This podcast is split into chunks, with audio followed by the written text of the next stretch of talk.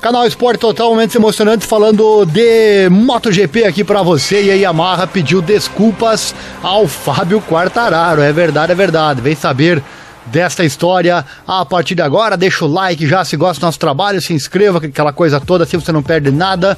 Também acesse nosso site, tudo começa lá, informatudo.com.br barra esportes. Matérias que não estão aqui no YouTube estão lá no canal, no site informatudo.com.br barra esportes. E nosso Pix está na tela também, caso você goste desse nosso trabalho em divulgar esses esportes menos valorizados na grande mídia. Qualquer valor é bem-vindo. Roda a vinheta e vamos com a informação.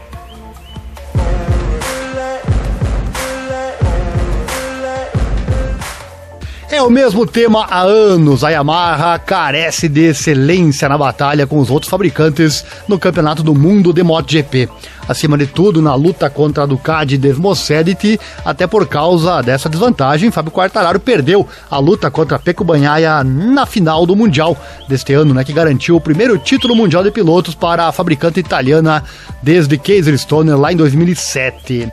Mas a moeda sempre tem dois lados. Embora a M1 ainda careça de potência, seus pontos fortes em velocidade nas curvas e manuseio, né, são óbvios. Sempre se diz que por um lado algo se perde quando por outro algo se ganha. Isso também se aplica à Yamaha? Perguntaram a Fábio Quartararo e ele respondeu: Onde ganhamos alguma coisa? Uma boa pergunta que eu não sei responder. Palavras dele em entrevista ao site speedweek.com.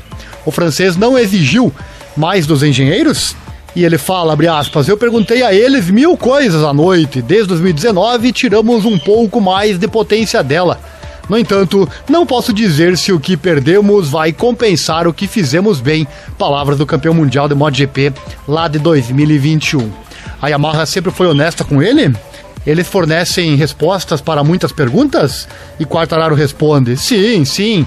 No entanto, ainda não me informaram o que realmente aconteceu durante o teste de Valência. Palavras do jovem de 23 anos. Eu tenho um vídeo aqui no canal, inclusive, se você perdeu, é um vídeo que fala o seguinte, né? Quartararo está desapontado, decepcionado com a moto 2023. Link no card ou na descrição. Mas com a situação que ele viveu durante toda a temporada, é difícil manter uma abordagem positiva, não é? Pergunta, né? E ele responde: É complicado. As pessoas diziam: Fábio teve uma segunda metade de temporada ridícula. Mas se você está realmente deprimido, a equipe sente que precisa mudar a maneira normal de trabalhar para ajudá-lo. Então você tem que correr alguns riscos ao fazer sua escolha. Isso aconteceu conosco na segunda metade da temporada. Tentamos coisas, estava muito perto do limite e não conseguia gostar de pilotar. Essa abordagem desesperada provavelmente significou não conseguir os 10 ou 15 pontos que teria feito a diferença no final. Mas tínhamos que tentar, palavras do Fábio Quartararo. E a Yamaha pediu desculpas, olha só, para Fábio Quartararo 2022 começou com uma decepção total. Devido à falta de confiabilidade dos novos motores, a Yamaha teve que é, prescindir deles antes do início da temporada. A fábrica japonesa pediu desculpas por isso ao campeão mundial de 2021, como ele explica em entrevista ao mesmo site speedweek.com. Abre aspas. Eles pediram desculpas antes do início da temporada. Depois de ganhar o título mundial de 2021, naturalmente queria defendê-lo com sucesso. Mas pela forma como começamos o Campeonato do Mundo, inicialmente pensei que não conseguiríamos vencer nenhuma corrida. Palavras do piloto de 23 anos lá de. E Quartararo cruzou a linha de chegada três vezes este ano e conquistou a primeira vitória da temporada em Portimão, Portugal. O sucesso veio depois que ele mudou sua mentalidade após a corrida anterior no Texas. Ele fala: depois de Austin, eu disse a mim mesmo que tinha que parar de pensar de forma tão negativa.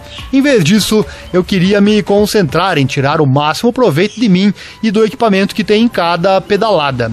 No final das contas, a primeira parte da temporada foi melhor do que o esperado, mas a realidade veio à tona no segundo tempo. Palavras do vice-campeão mundial.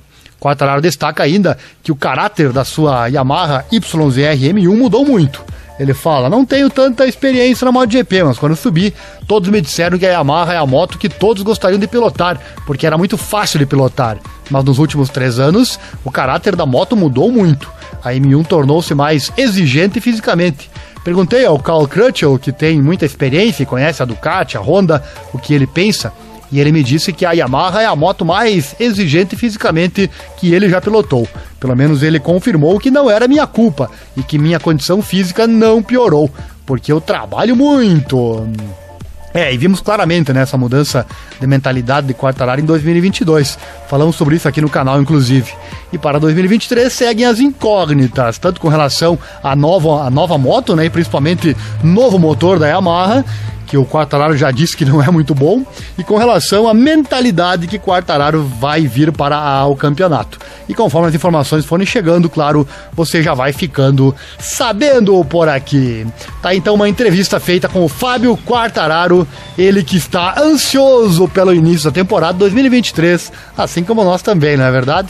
Comente aí, qual é a sua expectativa? Você torcedor da Yamaha, torcedor do Quartararo, torcedor da MotoGP, o que você acha? Como virá a Yamaha para este próximo ano? Quartararo já pegou a moto, andou e disse que não viu diferença do motor com relação a 2022. Isso pode ser uma coisa realmente complicada para ele, mas enfim, só saberemos se realmente será assim quando a temporada começar. E será uma temporada fantástica mais longa da história da MotoGP. Chegou até aqui? Então deixa o like, se inscreva, acione o sino, clique em todas as notificações, assim você não perde nada. Vídeos diários com muita informação também sobre motociclismo. Acesse nosso site informatudo.com.br barra esportes. E o nosso Pix está aí na tela também. Você pode doar qualquer valor nessa nossa causa em divulgar esses esportes menos favorecidos na grande mídia. Por hoje é isso, obrigado e até mais.